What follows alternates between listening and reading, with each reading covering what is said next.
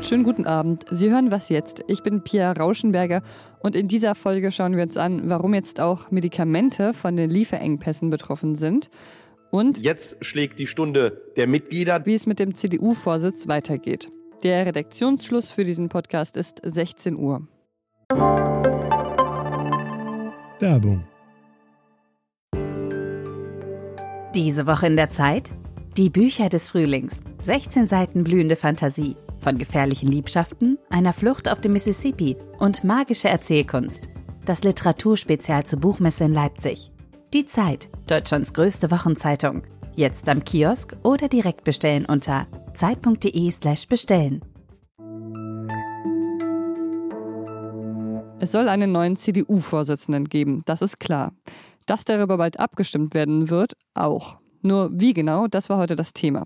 Jetzt wissen wir mehr. Die CDU will ihren Vorsitzenden erstmals von einer Mitgliederbefragung abhängig machen. In der Phase, in der im Moment die CDU steht, ist es gut, auch die Mitglieder, auch die Basis zu beteiligen. Sagte Armin Laschet, der momentan noch Parteichef der CDU ist, heute in Berlin. Die einen sagen, möglichst breit die Mitglieder beteiligen und die anderen sagen, es muss aber schnell gehen.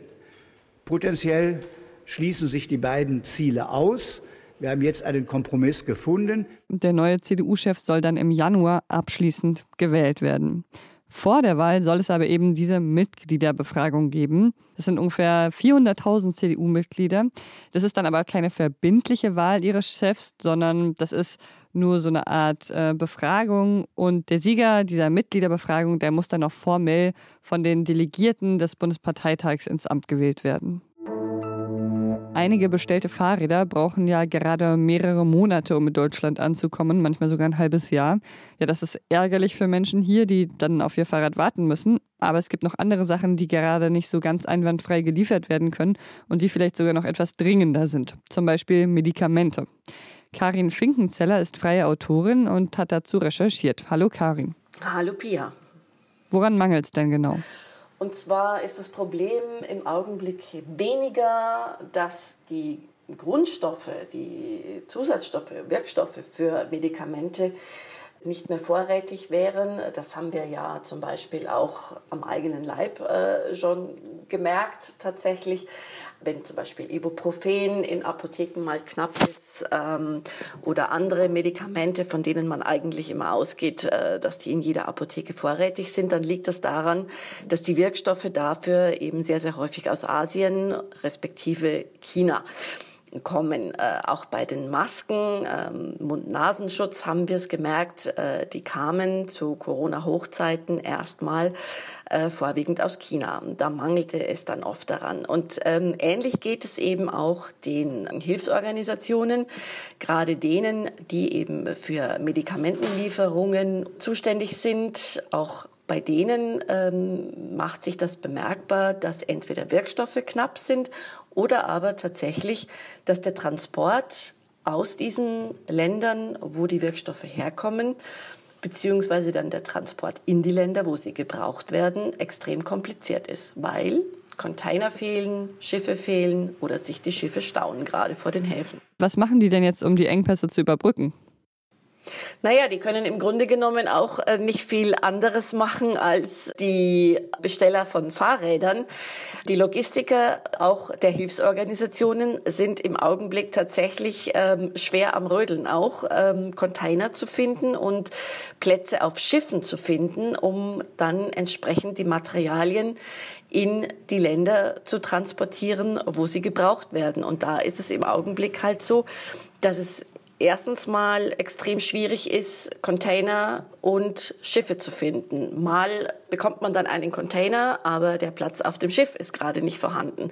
Oder man hätte gerade einen Platz auf dem Schiff, aber der Container ähm, wird nicht gefunden. Und so sind die da äh, tatsächlich auch, ähm, wie alle Logistiker weltweit, derzeit äh, extrem im Einsatz, um, um solche Plätze dann zu, zu buchen.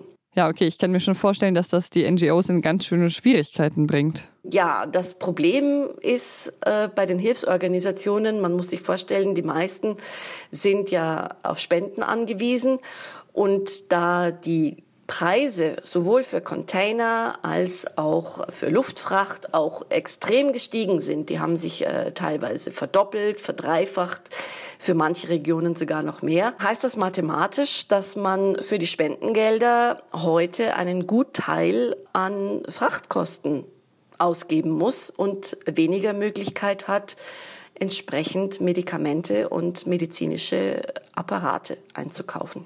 Danke, Karin. Ich danke dir. Südafrika gewinnt noch fast 90 Prozent seines Stroms aus der Verbrennung von Kohle. Für ein eher armes Land wie Südafrika ist der Ausstieg aus der Kohle ja aber nicht so einfach. Deshalb haben jetzt Deutschland und andere Länder zugesichert, dass sie Südafrika beim Ausstieg aus der Kohle unterstützen wollen, finanziell. Deutschland will dafür 700 Millionen Euro investieren. Das war nur eine kleine Nachricht vom COP in Glasgow. Hier im Podcast wollen wir aber auch abseits der eher nachrichtlichen Schlagzeilen am Geschehen auf der Klimakonferenz dranbleiben. Und dafür haben wir jetzt jeden Tag eine Art so Gipfeltagebuch im Update. In der ersten Woche der Konferenz schickt uns unsere Datenexpertin Elena Erdmann Sprachnachrichten mit ihren Eindrücken vom Klimagipfel. Hier kommt also das Glasgow Tagebuch Folge 2. Hallo aus Glasgow. Heute ist der zweite Tag, an dem es wieder darum geht, dass die Staatsoberhäupter ihre Statements präsentieren. Und ich wollte mal versuchen, mir die wirklich ganz live und direkt anzuschauen.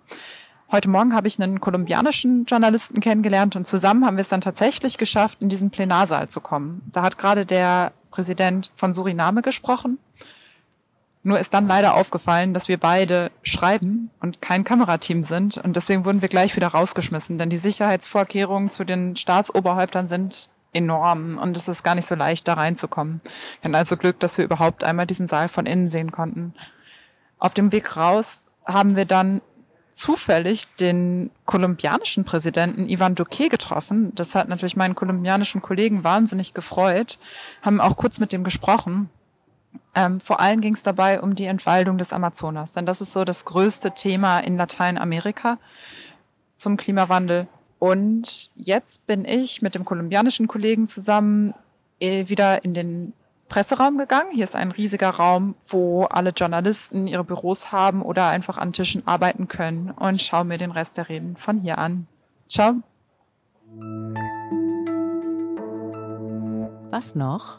Annette Dittert ist Korrespondentin in London, eine erfahrene Journalistin, und gerade ist sie auf dem Klimagipfel in Glasgow im Einsatz, von wo aus sie am Sonntagabend eine Live-Schalte in die Tagesschau gemacht hat.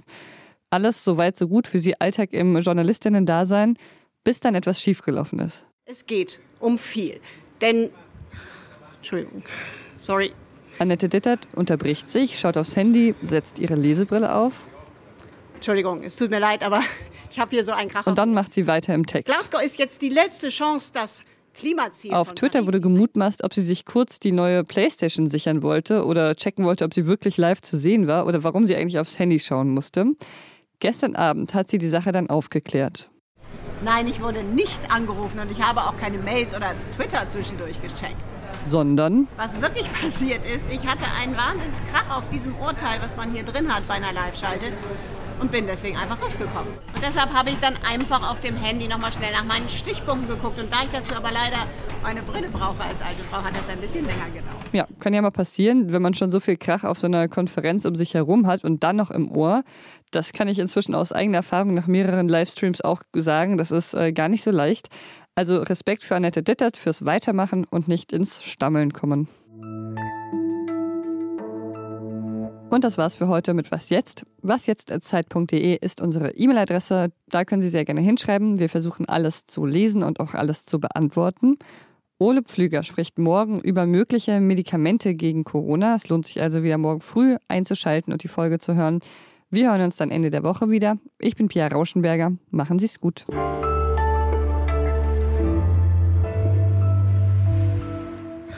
Entschuldigung. Sorry.